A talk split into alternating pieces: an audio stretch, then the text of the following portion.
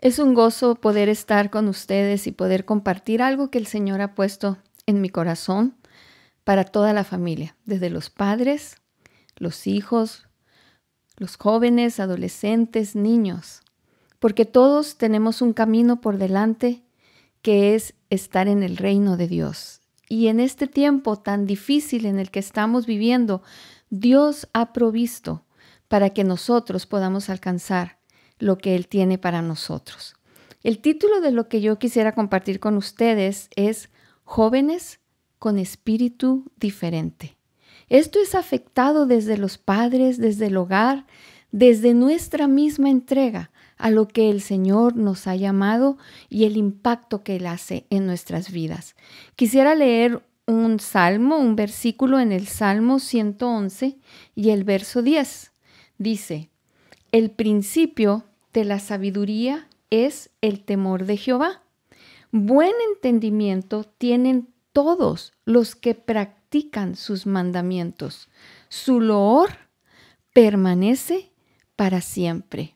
Cuando nosotros pensamos en esta primera frase, el principio de la sabiduría es el temor de Jehová, inmediatamente nos lleva a un libro, y es el libro de Proverbios. Y qué sabiduría de Dios tan grande para escoger que en este tiempo todos nosotros, desde los padres, desde los hijos, podamos estar meditando y memorizando un libro tan importante como es Proverbios.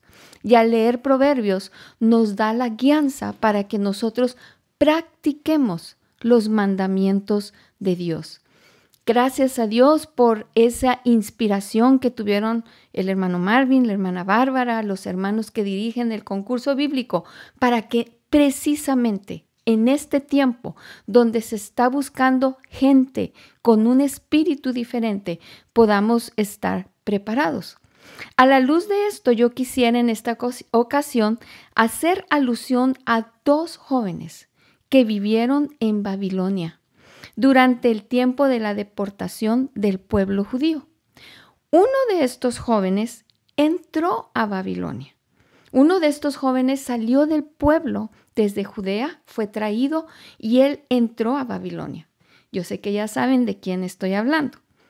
Este que entró fue Daniel. Daniel llegó como un joven y vivió toda su vida en Babilonia.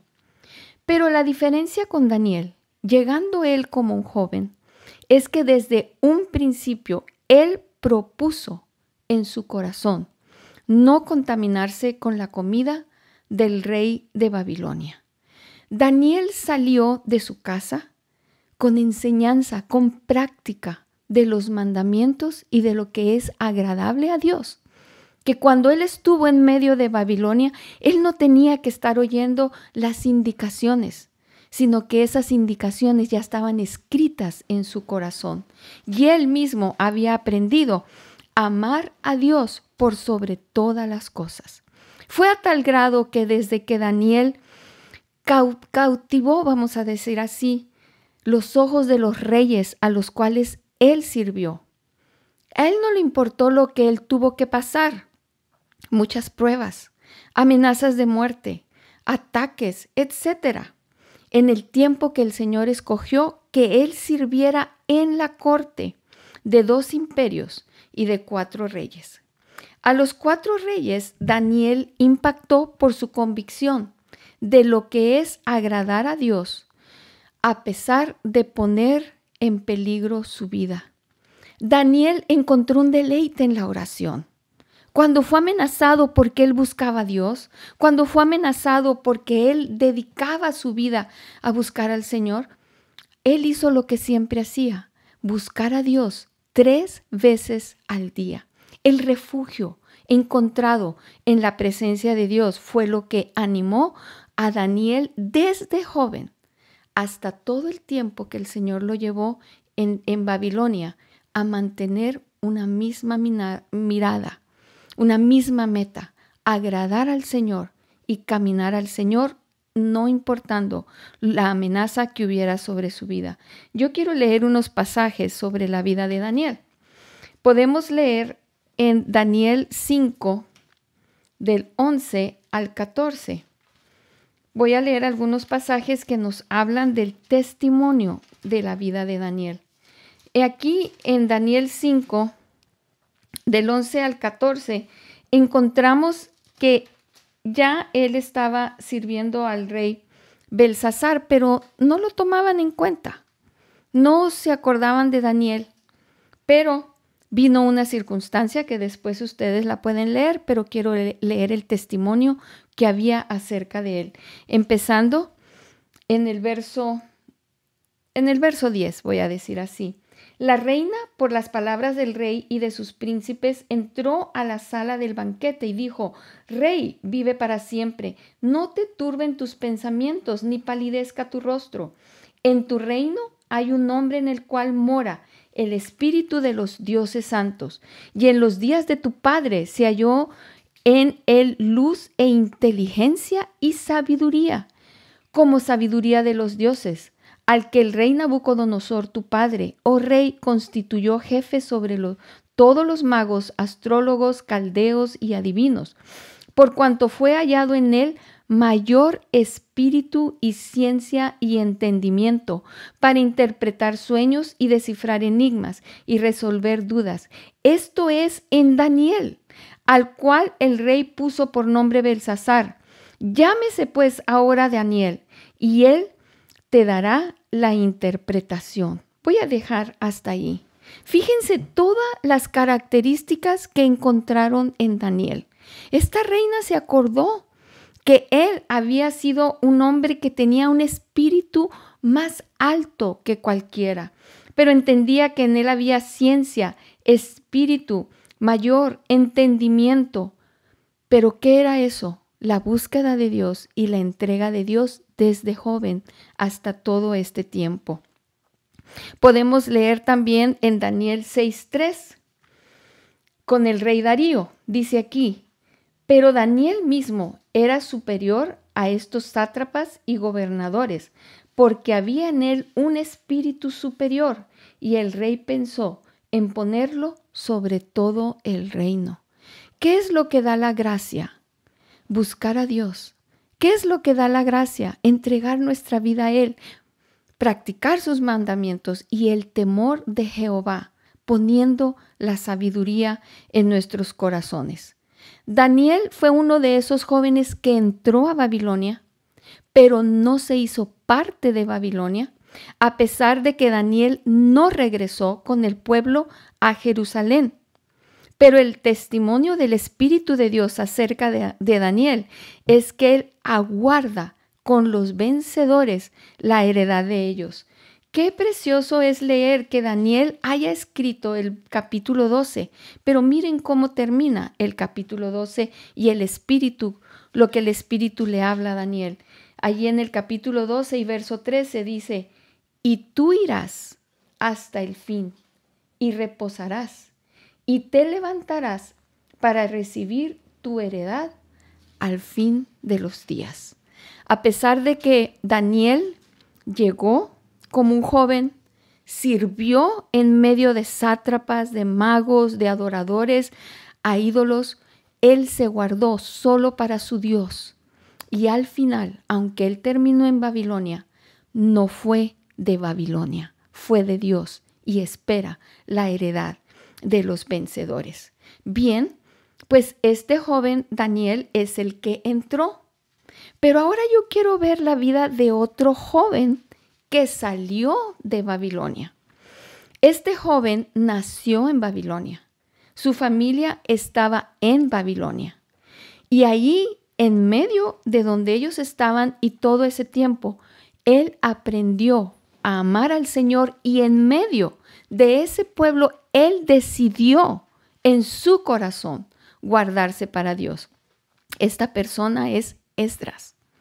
Esdras nació en Babilonia. Él no vino de Judea, él no venía de ofrecer sacrificios en el templo, él no venía, pero sí él es un descendiente de sacerdotes. Entonces sus padres lo instruyeron en lo que son los sacrificios agradables a Dios y sin duda en la casa de Esdras se hacían los holocaustos y se meditaba en los mandamientos y en lo que era agradable a Dios. el holocausto que se ofrece, bueno, hablamos holocausto porque en el libro de Éxodo 29 dice que te presentarás de mañana y de tarde para agradar a Dios, para darle gracias por el día, por la noche. Es un sacrificio que lo, se ofrecía, un sacrificio que se menciona en el libro de los Salmos y es un sacrificio donde el pueblo se presentaba delante de Dios y decían, porque Jehová es bueno y para siempre es su misericordia. Ese holocausto es el sacrificio de alabanza delante de Dios. Es venir en la mañana y decirle, nuevas son cada mañana tus misericordias. Y venir por la tarde y decirle, tu fidelidad y tu verdad anuncio por la tarde. Entonces, yo creo que Esdras, con ese entendimiento, él aprendió a hacer ese devocional, ese altar familiar, que lo conocemos como holocausto continuo, que en toda la Biblia nosotros lo encontramos.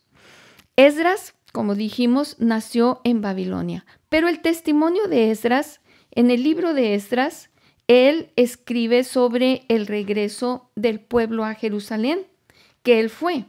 Pero uno de los capítulos que encontramos ahí nos narra sobre el testimonio y la vida personal de Esdras. Este capítulo es el capítulo 7.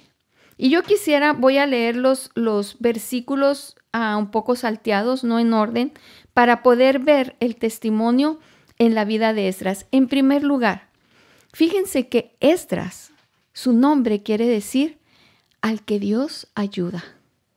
O sea, todo esto que nosotros estamos viendo, jóvenes, adolescentes, padres, niños, muchas veces nosotros ponemos un poquito como pretexto. Me es muy difícil por las tentaciones del mundo. Me es muy difícil por el tiempo en que yo nací porque mi abuelito me platicaba que en aquel entonces las tentaciones y cosas así. Pero nosotros ponemos por pretexto que este mundo nos envuelve. Pero fíjense, Esdras nos anima y nos dice, yo soy el Dios al que a ti te ayuda. Dice Esdras, al que Dios ayuda.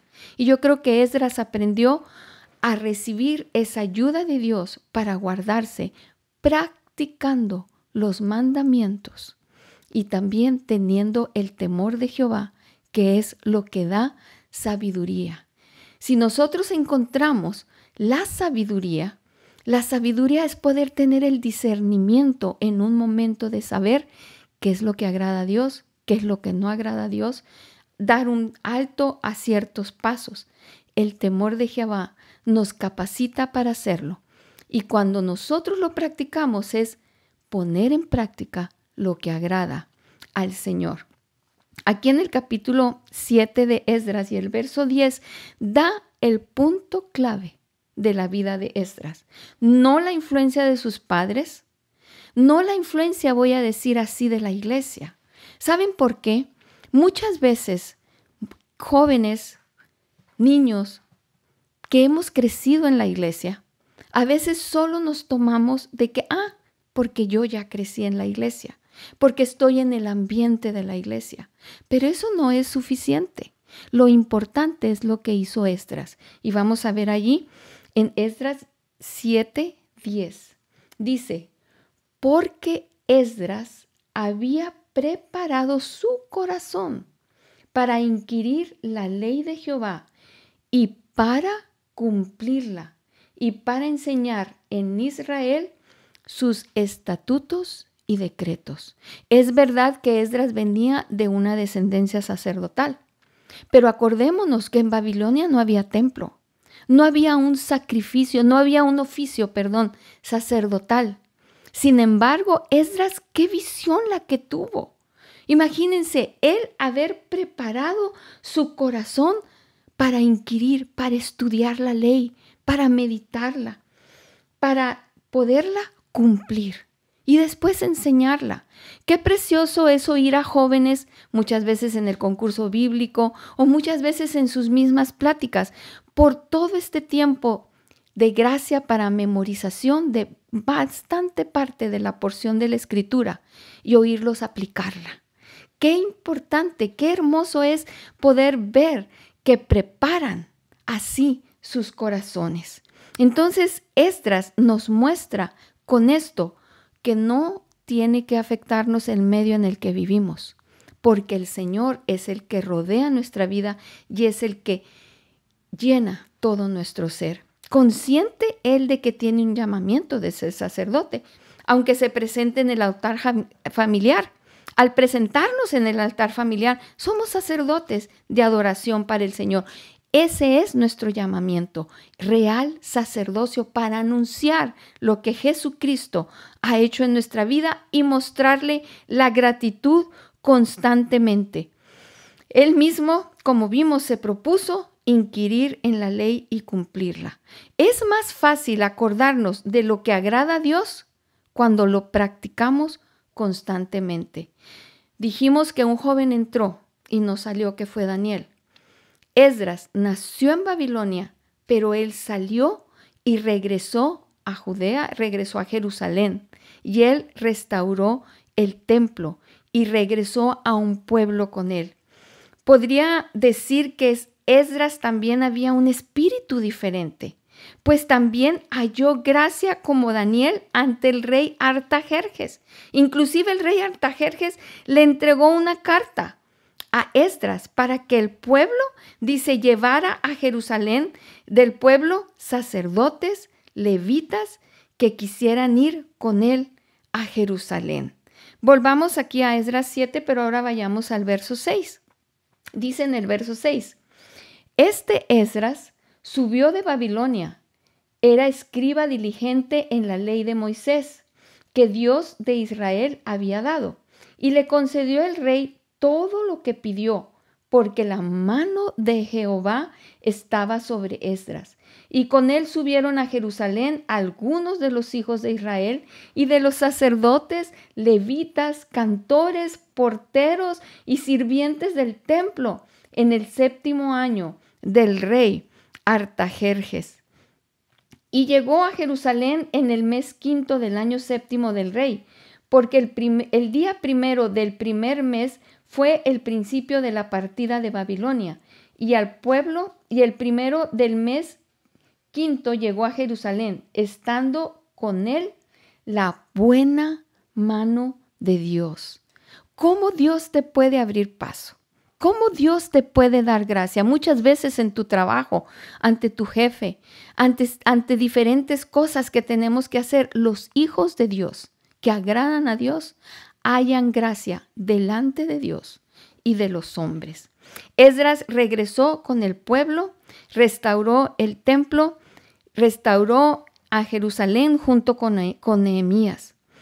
El mundo, hoy joven, padre, niño, adolescente, está muy necesitado de jóvenes valientes, decididos a mostrar que el camino de Jesucristo es el camino de salvación y no hay otro que pueda traer tanta gracia y paz en medio de un mundo que convulsiona a causa de tanta, de, tanta corrupción y maldad. Pero la luz en medio de las tinieblas son jóvenes como Esdras y Daniel con una convicción del temor de Jehová, de la sabiduría de Dios y de la práctica de lo que agrada al Señor.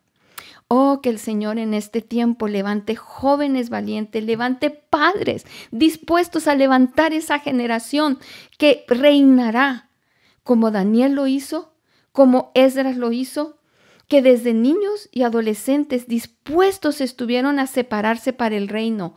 Así hoy que nosotros, jóvenes, niños, padres, estemos dispuestos a separarnos para el reino que pronto ha de venir y que seamos instrumentos de la gloria que será derramada sobre la tierra. Adelante con la memorización. Adelante con proverbios, adelante con, con el concurso bíblico y el repaso de todo lo que ya se ha memorizado, que en su tiempo brotará de labios de personas que aman al Señor más que todas las cosas que el mundo nos pueda ofrecer. Que podamos llegar al reino, que podamos ser esa lumbrera en medio de las tinieblas y hallemos gracia delante de los hombres para anunciar las buenas nuevas de salvación. Que el Señor les bendiga y ustedes puedan llenarse de la sabiduría y del temor del Señor.